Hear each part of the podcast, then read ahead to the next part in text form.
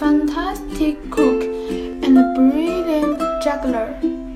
She's a great painter and the strongest woman in the world. She's really nice, my mom. My mom's a magic gardener. She can make anything grow. And she's good fairy. We emphasize she can make me happy. And roar like a lion. She's really, really nice, my mom.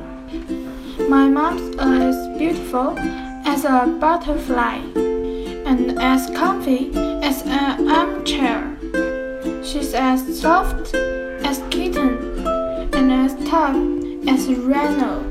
She's really, really, really nice, my mom. My mom could be a dancer or an astronaut. She could be film star or the big boss. But she's my mom. She's a super mom. And she makes me laugh. I love my mom. And you know what? She left me. And she always will.